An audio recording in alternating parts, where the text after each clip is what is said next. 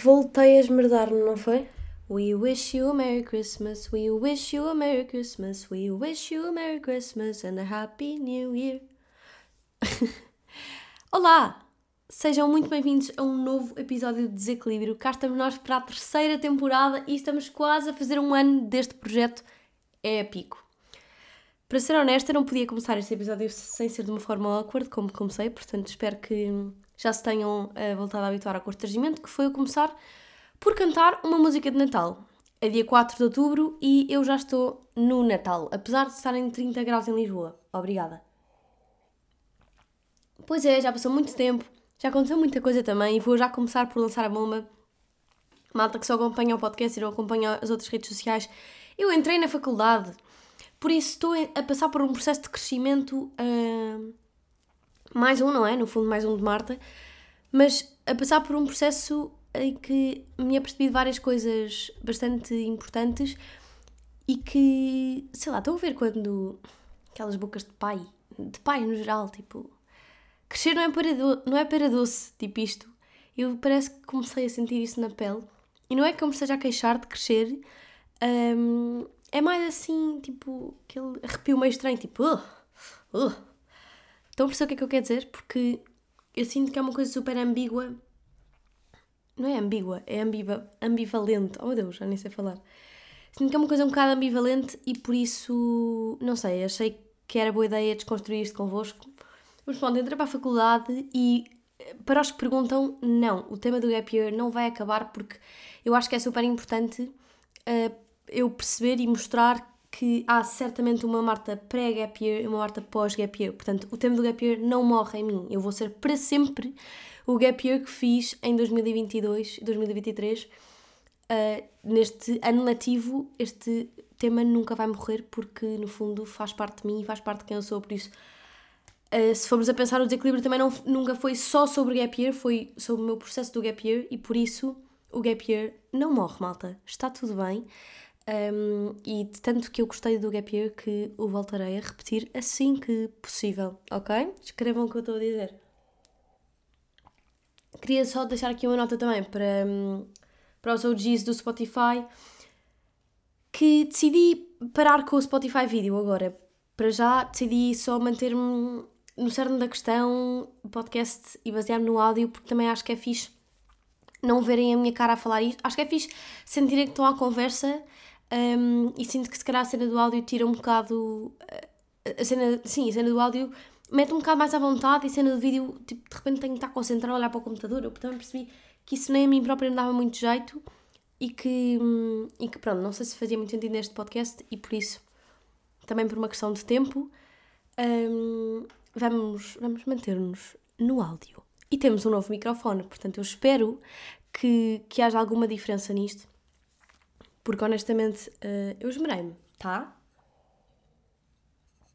As pausas da água é que vão continuar. Lamento imenso, estou meio uh, constipada.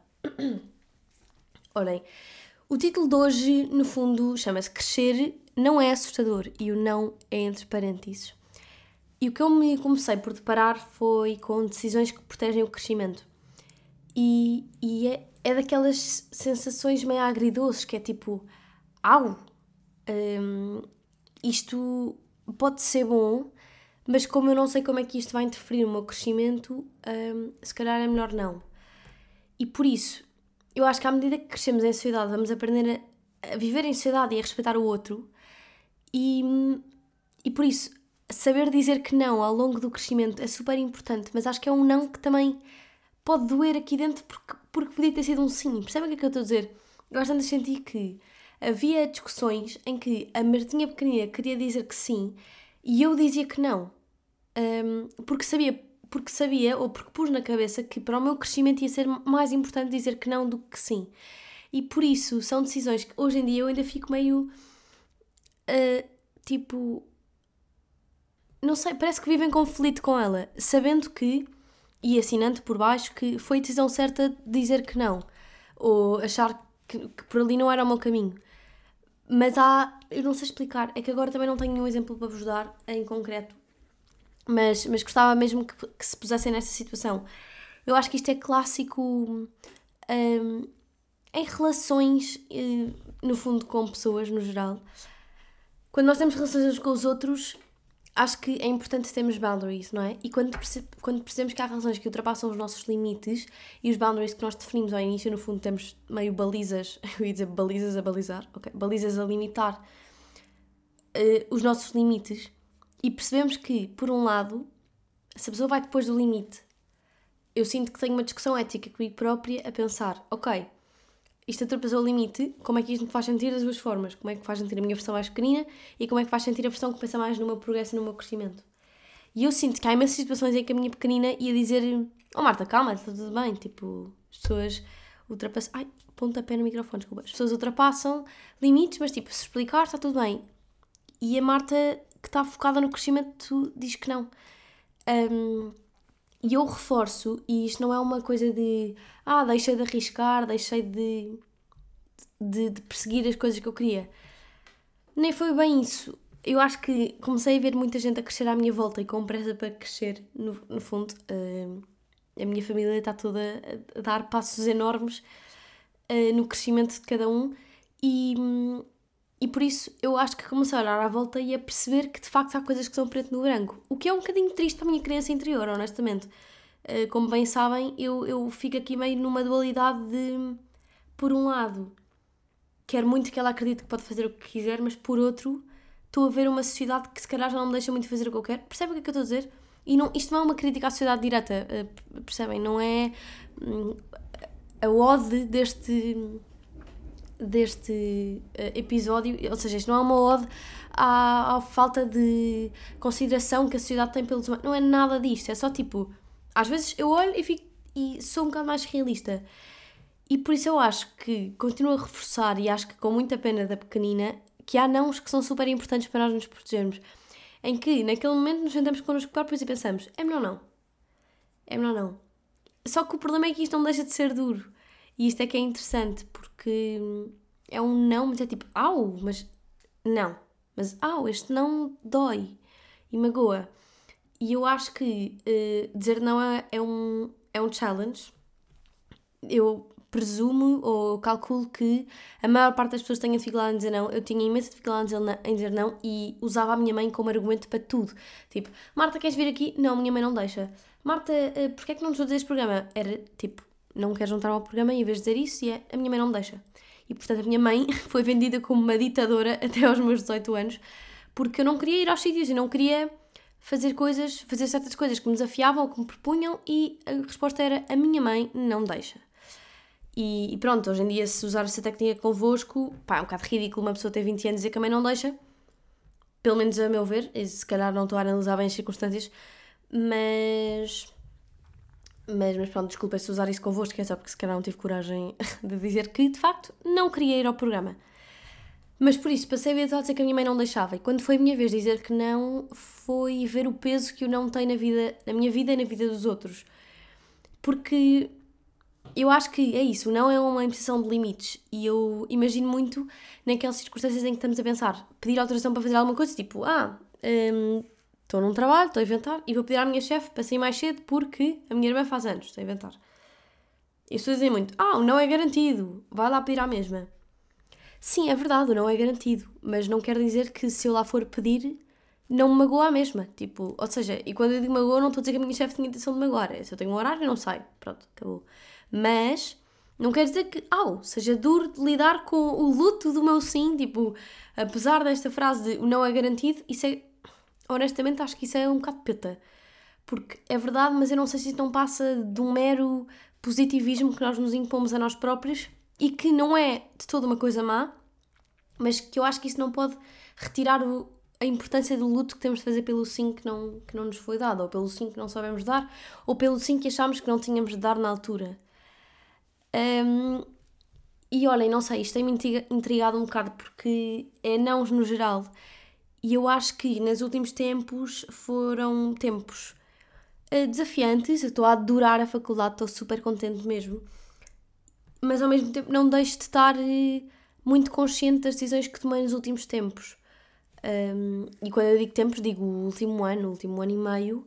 E acho que estou tão presente nas minhas decisões, isso é uma coisa muito boa, que, que por um lado há coisas que já me passam bastante ao lado, tipo coisas que são superficiais e que eu via a Marta de há um ano, quando começou o desequilíbrio, a ficar eh, magoada e a querer refletir sobre isso e que hoje em dia é, pronto, se as pessoas não querem estar ou se isto não era para ser, está feito e siga jogo. E quando eu digo que isto não era para ser, pode ser um projeto, eh, alguma coisa, portanto, acho que há nãos com que eu já sei muito bem lidar, um, porque os nãos hoje em dia que eu, em que eu me foco são muitos que hum, protegem o crescimento e os que me fazem pensar em quem é que eu quero ser e quem é que não quero ser. E são não que ficam ali meio à retaguarda, estão a ver? Tipo, são não de, ok, eu sei que tomei a decisão certa, mas há um dia zicho que está a chover, e olhem que eu adoro chuva, que está a chover e, hum, está meio nublado e cinzento, olhamos para a pontinha do T0 e pumbas, lá está ali um não de retaguarda. E tipo, e fogo! E o pior é quando isto começa a aparecer nos sonhos. Ouçam, eu tenho sonhado imenso com este tema, um, mas nem vos passa pela cabeça, isto é descabido, eu nem sequer vou um, entrar muito por este caminho porque vocês, uh, pronto, já saem daqui uh, semanalmente a achar a Marta é louca e aqui a loucura só é aumentar, portanto se calhar é melhor ficarmos por aqui nos sonhos. Mas pronto, eu tenho sonhado muito e depois claro que fui pesquisar o que é que queria dizer sonhar com isto e pelo que percebi, é no fundo uma manifestação do inconsciente. E portanto é mesmo isto, tipo, o não fica ali à retaguarda. Ai, é tão irritante, é tão irritante mesmo. Uh, e olhem, estava a pensar em. Estive a pensar em projetos que, que me fizeram pensar muito sobre, sobre isto do crescimento. E na altura até gravei um episódio sobre isto, que não cheguei a publicar, que até pensei em publicar num Patreon se, se eu chegasse a, a investir nisso, que acho que a princípio não estará nos meus planos. Mas eu estive a pensar em projetos que me fizeram uh, pensar sobre o meu crescimento e lembrando do filme da Barbie. Eu adorei o filme da Barbie mesmo. Fui ver duas vezes e a segunda vez fui ver só para gravar um, um dos diálogos que adorei entre. Desculpem, se isto for um. Se ainda não tiverem visto o filme da Barbie, passem este segundo à frente porque isto pode conter spoilers. Mas fui lá só para filmar o, o diálogo entre a Ruth e a Barbie estereotipada, a Margot Robbie. E foi inacreditável. Eu já tinha já tinha escrito algumas frases, algumas quotes do filme e tive de lá voltar só mesmo para filmar os 4 minutos épicos que aquilo mostra, porque aquilo é espetacular.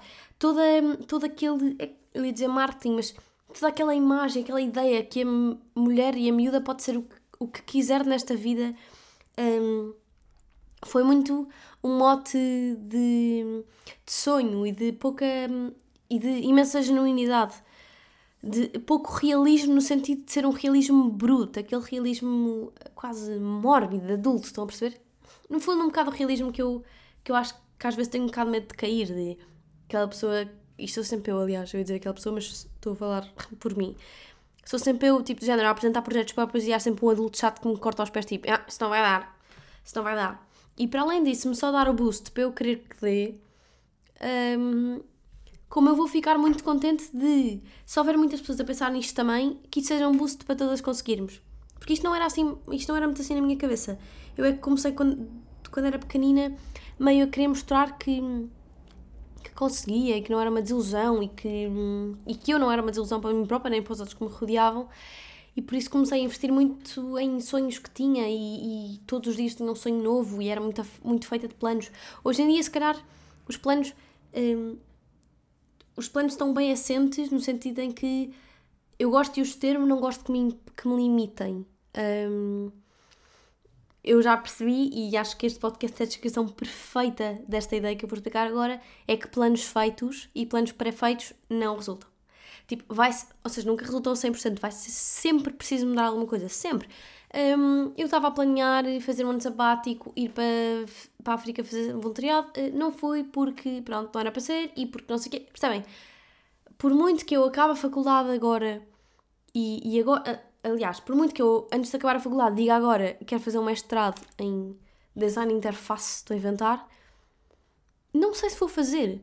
E, e por isso, ter um discurso no dia a dia, como vou fazer este mestrado, ou como a seguir ao curso quero fazer isto e vou fazer isto, há diferença entre o querer e o vou. Estão a perceber? Porque, porque o querer dá ali. Um, dá ali espaço para estarmos ali a navegar entre as coisas que queremos todas no geral. Agora, o vou é um bocado limitativo e eu acho que é até auto-impositivo de não, agora já puseste isso na cabeça, vais.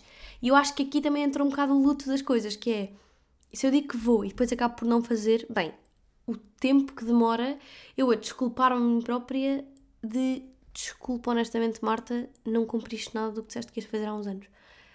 Um, o que até, é, por um lado, é essa a forma de crescermos, não é? É perceber que os planos feitos não funcionam e que também é essa a beleza da vida, de não, de não funcionarem.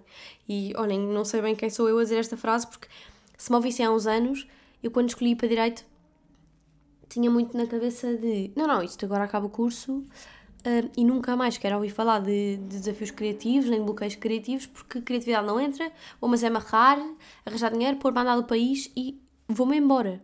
Onde é que eu estou a passar de 3 anos? Estou a começar uma licenciatura nova, estou muito mais feliz, estou no meu espaço, a conhecer a minha zona de conforto, a tentar também alargá-la um bocado. Olhem, eu acho que lá está, a diferença entre o vou e o quero é um bocado. Imaginem o nosso dizer como a nossa zona de conforto. É bacana estar a tentar alargar tipo para T0,5 ou para T1, para um T1. Tipo, passa, passamos um estúdio para uma cena com, com cozinha e sala. Percebem o que é que eu estou a dizer? Um, eu acho que é importante também temos um espaço meio quase elástico à nossa volta, tipo, que nos deixe fluir nas ideias que temos e crescer com uma com uma com uma ideia de eu vou fazer isto porque eu vou fazer isto e vou fazer isto, uh, já percebi que para mim não não resultou. E depois eu também percebi que é importante estar sempre à procura. E eu sei que isto parece que cansa imenso. Do género, Marta, estou farta de procurar. Tipo, quero muito um objetivo. Estou a inventar. Quero... Eu acho que isto, todos temos esta fase. E foi, é mesmo engraçado olhar para trás e ver quando é que cada um teve esta fase. Um, olhar à volta e pensar, ok, quero muito ter uma melhor amiga. Quero muito ter um namorado. Ok, quero muito uh, subir na carreira. Quero muito um, conhecer pessoas novas.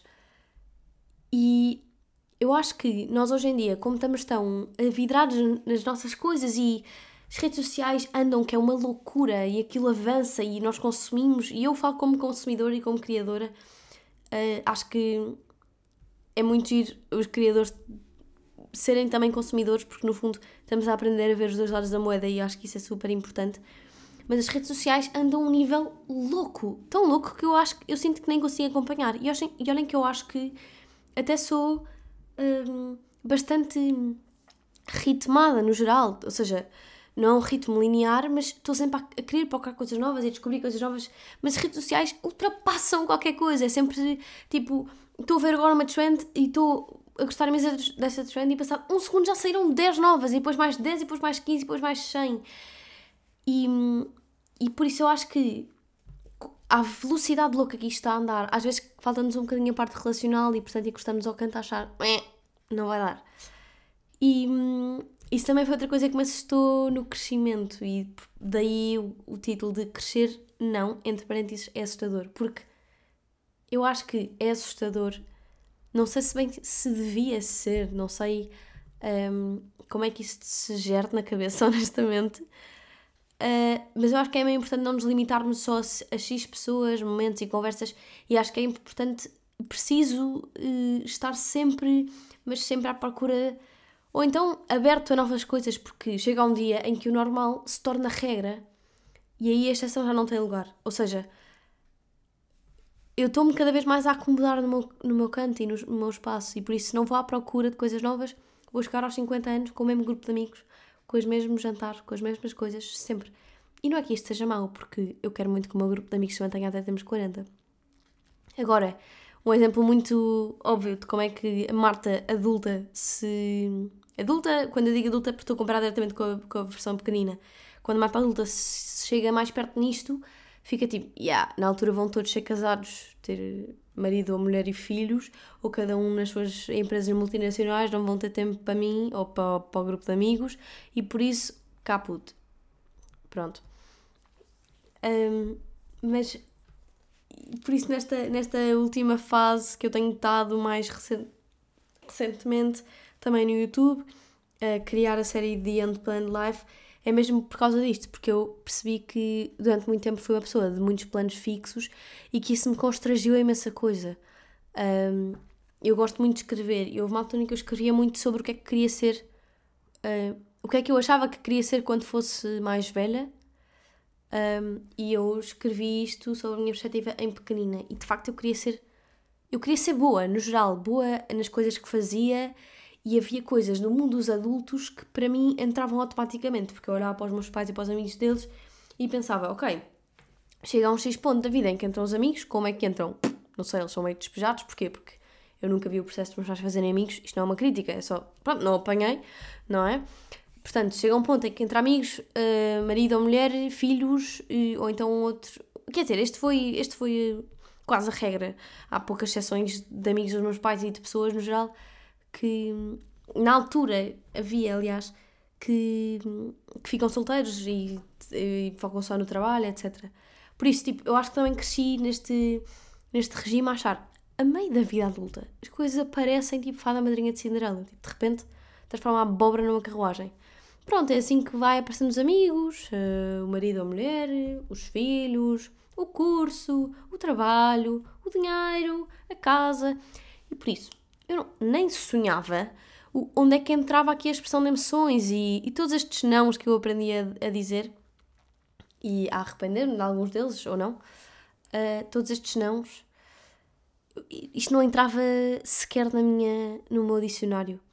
E, e às tantas eu sento-me a pensar e só pensava tipo, Marta, onde é que andaste a vida toda? Onde é que o que é que tiveste a fazer? Mas depois também percebi logo que se eu não tivesse sido uma miúda com tantos planos feitos, hoje em dia a graça também é olhar para mim própria, tipo avô, tipo, ah, como as pessoas crescem e como eles mudam, não é verdade? Que giro.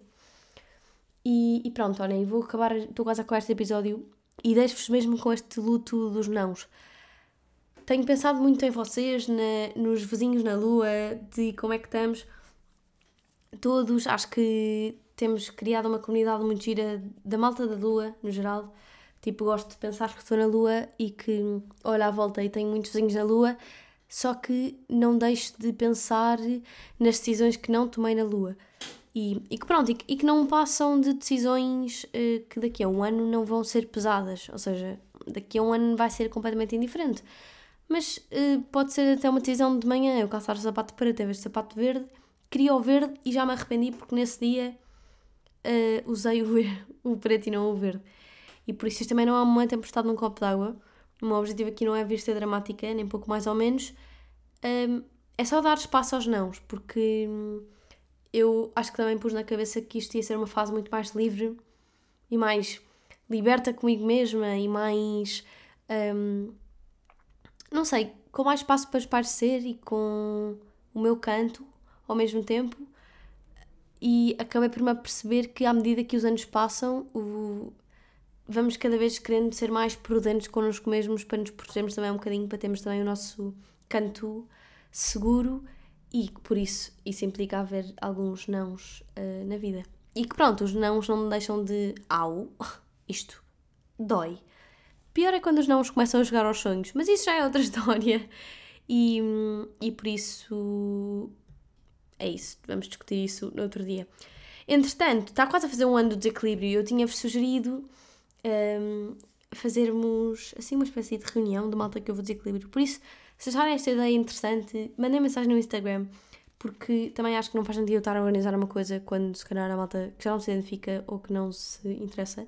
Acho que era muito fixe nós estarmos a discutir ideias sobre o gap year, sobre as coisas que vos apetecem falar, sobre as coisas que se falaram aqui Uh, e o giro é que de facto já se criou uma comunidade durante um ano e, e pronto, acho que também uh, vou, tenho a certeza absoluta que vou gostar muito de, de adreçar caras às pessoas que me mandam mensagens e às pessoas que me fazem tanta companhia que eu nem sonho que me fazem companhia, porque no fundo ainda não tenho bem cara para os meus vizinhos na lua.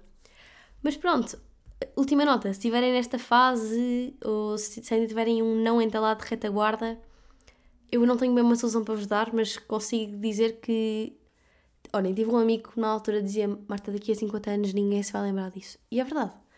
Daqui a 50 anos ninguém se vai lembrar disso. Os 50 anos vão ser diferentes por causa estão à retaguarda. Uh...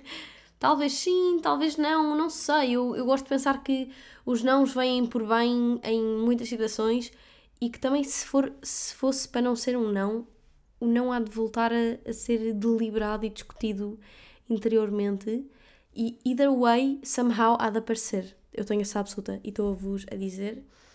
Uh, e pronto, se daqui a uns anos os vossos nãos da retaguarda não aparecerem, podem vir pedir um ajuste de contas que aí tratamos disso.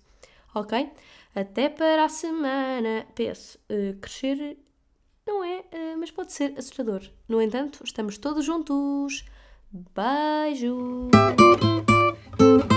Estou um bocado fada de cair. Adeus.